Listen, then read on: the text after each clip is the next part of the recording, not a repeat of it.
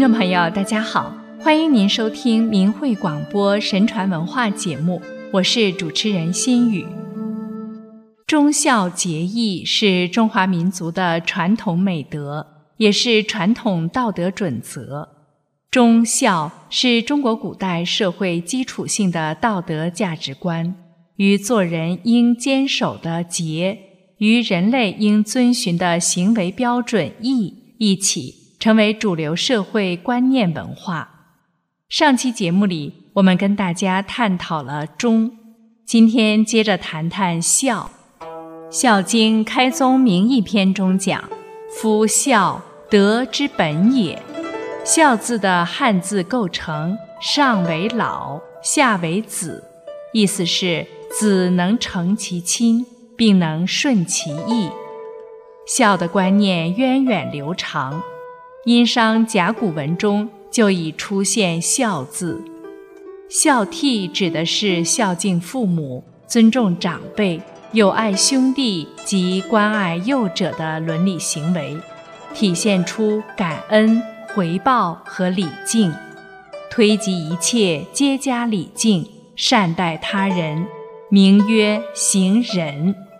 此为古人修身、齐家、治国、平天下之基础。在中国传统道德规范中，孝具有特殊的地位和作用。汉字“教育”的“教”字就由孝和文组成，因此教育的根本就建立在孝道人伦的基础上，一切的教育随之扩展开来。起到化育人民的作用。《孝经》和《二十四孝》是传统孝文化的重要著作，前者为理论阐述，后者是实践例证。《孝经》内容是孔子为曾子陈孝道也。孔子全面系统地论述了孝道，孝一直被认为是孔子人学的基础。儒家思想重视家庭伦理，其中孝又占了极重的分量。所谓“百善孝为先”，孔子倡导仁义礼智信，但又说孝悌是人之本。儒家思想中，家族伦理可以自然扩展为社会伦理，孝向上延伸为大臣对君主的忠。悌是兄弟之间的关系，横向延伸成朋友间的义。儒家倡导在家族中要父慈子孝，兄友弟恭，其中慈可以向下延伸为君主对大臣的仁。只要家族中的传统得以保持，社会伦理也就自然得以维系。二十四孝是元代郭居敬编录的，由历代二十四个孝子从不同环境、不同角度行孝的故事集合而成，事迹生动感人，使人读后留下深刻印象。《孝经》等儒家经典首先肯定孝是上天所定的规范，夫孝，天之经也。地之义也，人之行也。认为孝悌之志就能够通于神明，光于四海，无所不通，并根据不同的人规定了行孝的不同内容。天子之孝要求爱敬尽于其事亲，而德教加于百姓，行于四海，并提出。天子应率民事天，说天子是受命之君，是天意之所与，所以才称天子。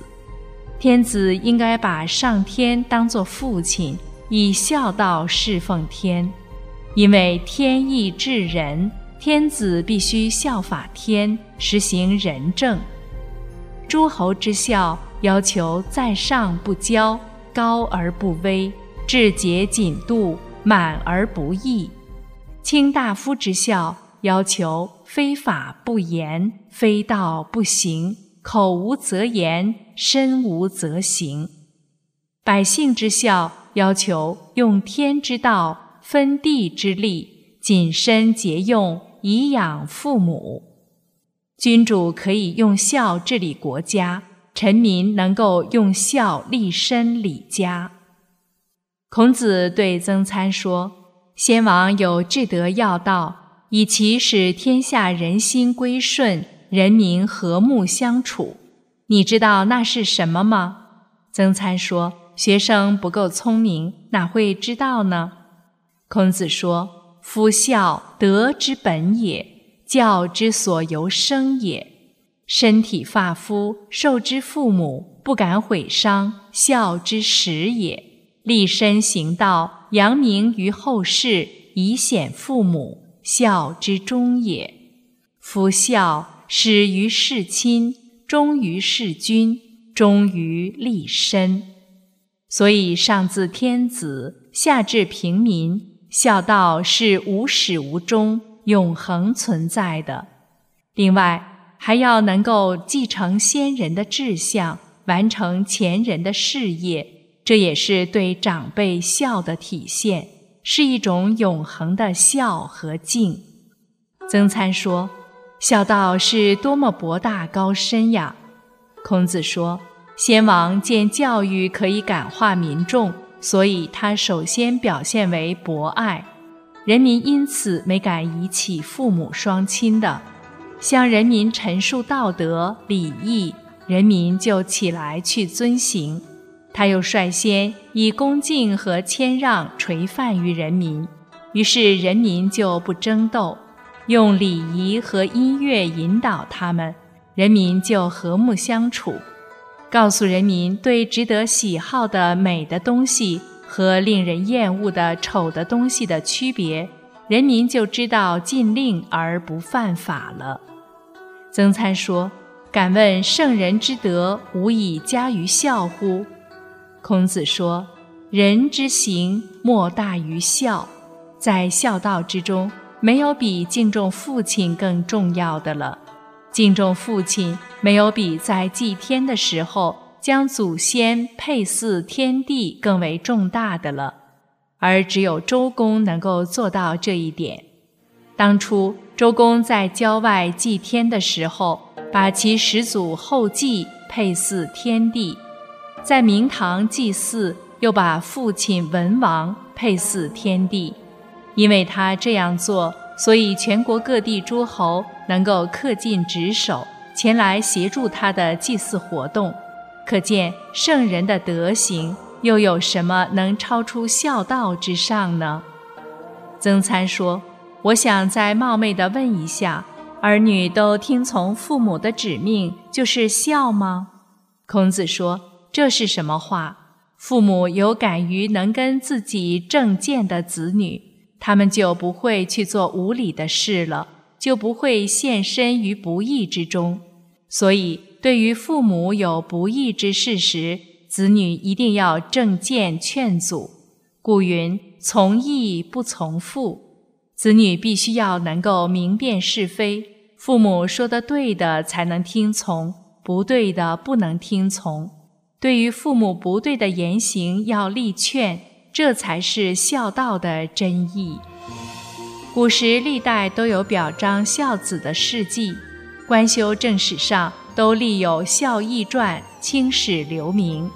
在个人的品性上，能严于律己，不做不仁不义、无信无礼的事，以德修身，向善向上，还能在立身行道方面有所建树。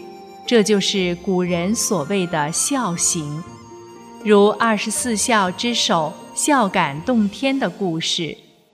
虞舜，上古五帝之一，性至孝。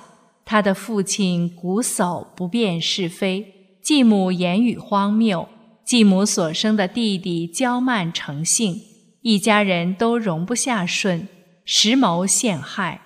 他处在这种家庭之中。却能够孝顺父母，友爱兄弟。舜十几岁时就被赶出了家门，他独自一人来到骊山耕种。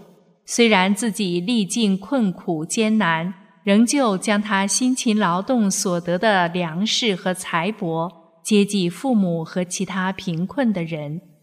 舜耕于骊山，有象谓之耕，鸟谓之云。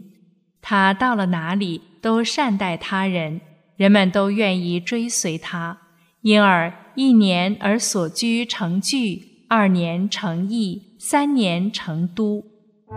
瞽叟及其继母与弟弟多次想害死他，让舜修补谷仓仓顶时，从谷仓下纵火，舜手持两个斗笠跳下，得以免祸。让舜掘井时，却从上面下土填井，舜掘地道走脱。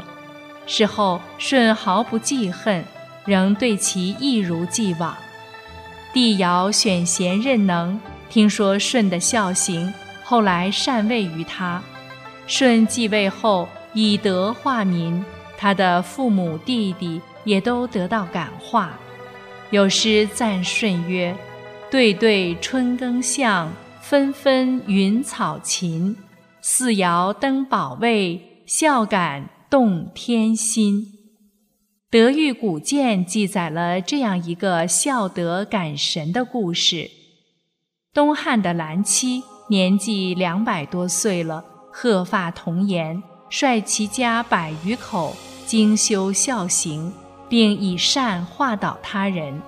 一日，欲一仙人点化，汝世人以不为两物，参天地本于一心，善及天下，功德大矣。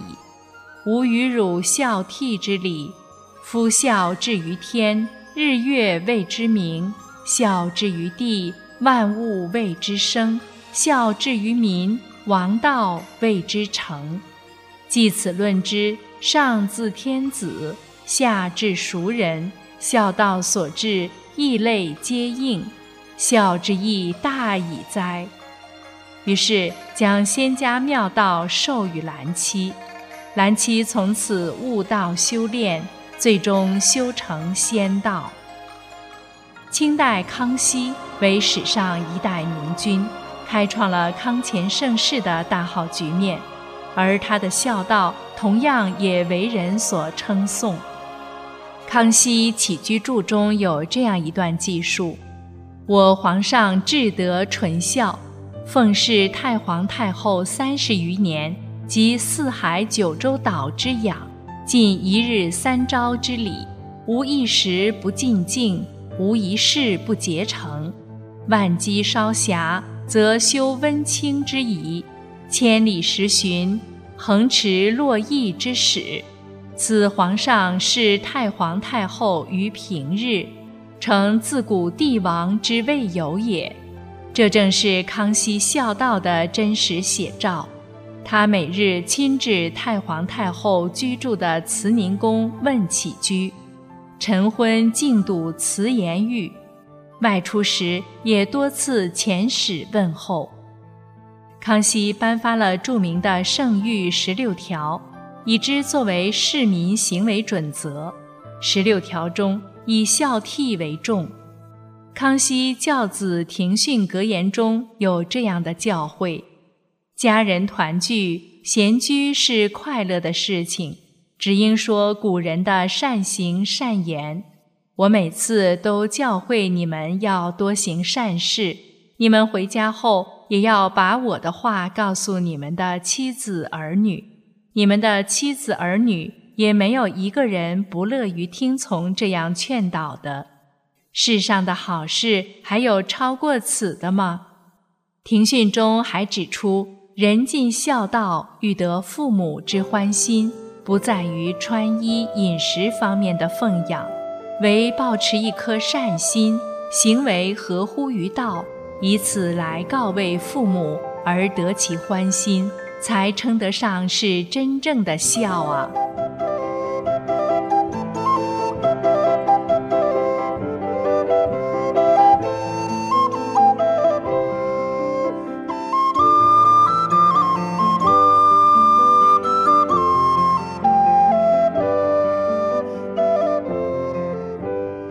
好了，各位听众朋友，孝今天就谈到这里。下期节目我们再来探讨节。心语感谢大家收听我们的节目，下次时间再会。